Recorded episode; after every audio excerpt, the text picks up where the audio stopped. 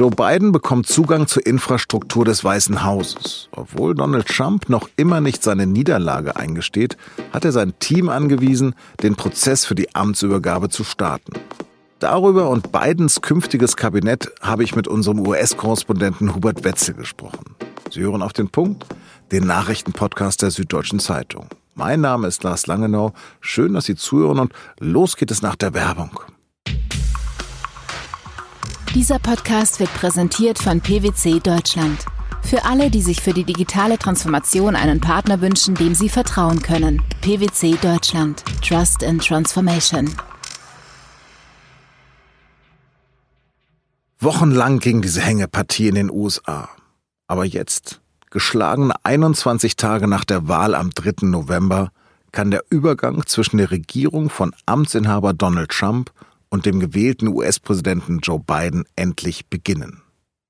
Wie gewohnt auf Twitter hat Trump am Montagabend mitgeteilt, dass er die Behörden und seine Mitarbeiter angewiesen habe, mit dem Demokraten zu kooperieren. Kurz zuvor hatte die zuständige Behörde Biden als Wahlsieger eingestuft und erklärt, diese Entscheidung unabhängig getroffen zu haben. Joe Bidens Team bekommt jetzt schon vor der Amtsanführung am 20. Januar Zugang zu Ministerien, Behörden und vertraulichen Informationen sowie Millionen Dollar für Gehälter und andere Ausgaben.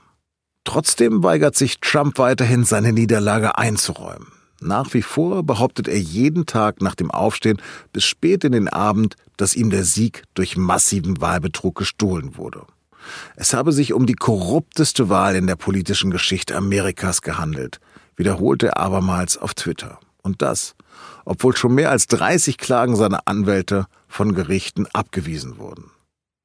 Währenddessen hat Joe Biden bereits erste Gesichter für sein künftiges Kabinett nominiert.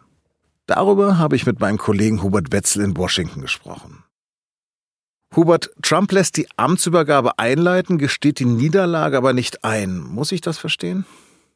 Ja, also ich finde sozusagen aus Trumps Sicht ist das, wenn man das in Anführungszeichen setzen möchte, logisch.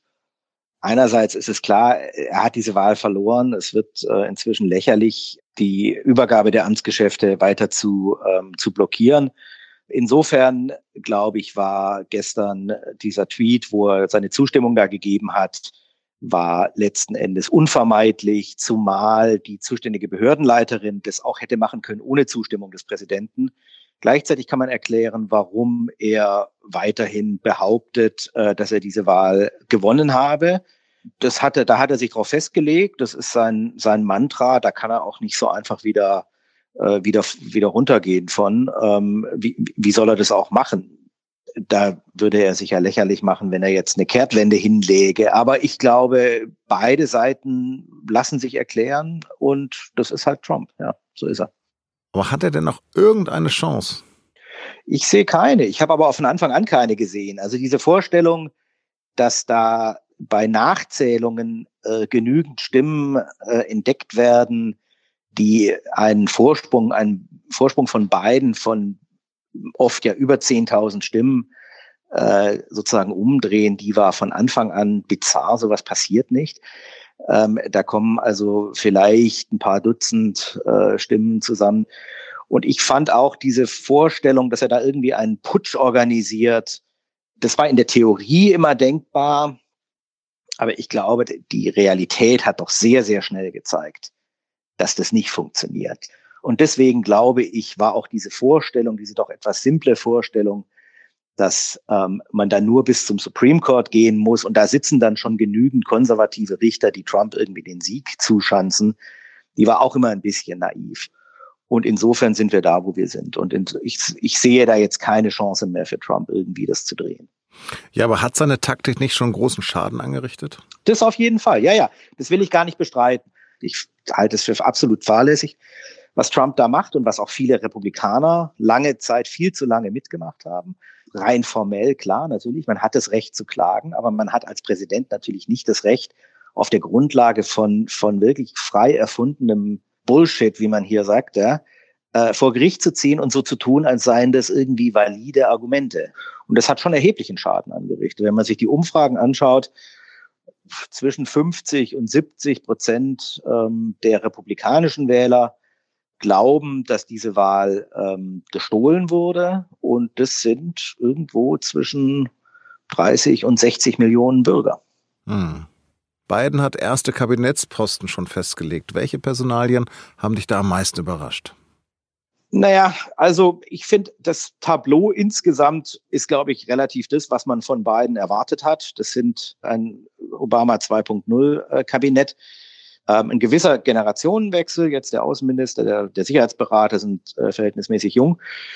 Ich finde interessant sicherlich die Rückkehr von John Kerry als Klimasonderbeauftragter. Da kann man drüber streiten, ob das nur notwendig war. Also da den jetzt auch schon Mitte 70-jährigen äh, John Kerry nochmal zu aktivieren. Gibt es ein bisschen Gegrummel, kann auch argumentieren, der hat einfach das nötige Gewicht in der Welt und hat äh, damals ja auch das Pariser Klimaabkommen mit ausgehandelt. Und am Ende hängt sowas ja nicht an den Personen, sondern das hängt an sehr harten Interessen. Und auch John Kerry wird jetzt sagen wir mal die Chinesen oder die Inder nicht dazu äh, bewegen, sozusagen gegen ihre Interessen äh, zu handeln, was die Klimapolitik angeht. Mhm. Interessant ist sicherlich der neue Heimatschutzminister, ein Mann, der als Kind mit seinen Eltern aus Kuba in die USA geflohen ist, Latino, der übernimmt jetzt ein Ministerium, was ja in den letzten vier Jahren unter Trump im Prinzip weniger äh, zum Heimatschutz da war, sondern letztlich eigentlich zu einer Art Maschinerie umgebaut wurde, um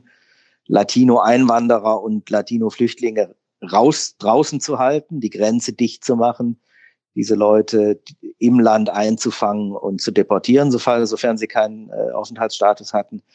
Das ist, glaube ich, eine dramatische Kehrtwende, wenn man so will. Die neue Geheimdienstkoordinatorin ist, ist eine interessante Figur, ähm, die erste Frau auf dem Posten, so wie sie auch die erste Frau ähm, auf dem Posten der Vizedirektorin der CIA damals war da gibt es schon einige interessante Leute, aber das Interessanteste an dem gesamten Kabinett ist eigentlich, wie uninteressant es ist. Es ist eine völlig normale Regierung und das ist ja das, was, es, was dieses Kabinett absetzt im Vergleich zu dem äh, von Trump, das ja im Großen und Ganzen aus Ideologen bestand, aus Gefolgsleuten, Günstlingen. Wie sieht das aus mit Bernie Sanders? Der hat sich ja selbst als Arbeitsminister ins Gespräch gebracht. Hat er Chancen? Die Frage ist, hat ein Hebel, um Biden dazu zu zwingen? Ich glaube nicht so richtig. Die beiden Leute haben von Anfang an den Ausweg gesucht, dass sie gesagt haben, sie wollen keine amtierenden Senatoren zu Ministern machen. Und damit ist eigentlich äh, Bernie Sanders auch ausgeschlossen.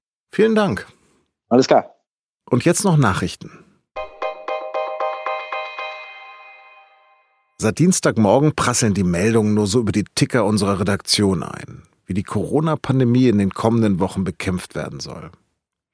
Denn am Mittwoch werden die Ministerpräsidenten bei ihrem virtuellen Treffen mit der Kanzlerin neue Regeln beschließen, die jetzt schon durchsickern. Es soll zum Beispiel festgelegt werden, dass der Teil-Lockdown bis kurz vor Weihnachten verlängert wird. Bis dahin sollen die Kontaktbeschränkungen nochmal strenger werden. Die Bürger sollen vor dem Fest weitestgehend in Selbstquarantäne gehen. Außerdem soll eine Maskenpflicht in Schulen ab der siebten Klasse in Corona-Hotspots gelten. Aber es gibt auch Streit. Schleswig-Holstein will einige der Vorschläge nicht mittragen. Für Bayern geht vieles nicht weit genug. Immerhin will der Bund den notleidenden Branchen überall im Land nochmals mit 17 Milliarden Euro helfen. Über die ganzen neuen Regelungen, soweit sie denn bekannt sind, können Sie sich beim Thema des Tages auf der Seite 2 der SZ von Mittwoch informieren. Papst Franziskus hat die Proteste gegen die staatlichen Maßnahmen zur Eindämmung der Corona-Pandemie kritisiert. Die Einschränkungen seien von einigen Gruppen fälschlicherweise als politischer Angriff auf ihre persönliche Freiheit betrachtet worden, schreibt der Papst in einem neuen Buch. Auch übte er Kritik an denen, die die Maskenpflicht als ungerechtfertigte Zumutung anprangern würden. Schließlich würden sich diese Menschen nicht im gleichen Maße gegen Rassismus oder etwa Kinderarmut einsetzen. Sie seien unfähig, sich außerhalb ihrer kleinen Welt zu bewegen. Der Sonderweg von Schweden in der Pandemie ist vorbei. Auch dort werden nach Ausbrüchen in Altersheimen die Kontaktbeschränkungen jetzt empfindlich verschärft. Nur noch acht Leute dürfen sich treffen, auch in der Gastronomie. Zudem gilt ein Alkoholverbot in Bars und Restaurants ab 22 Uhr.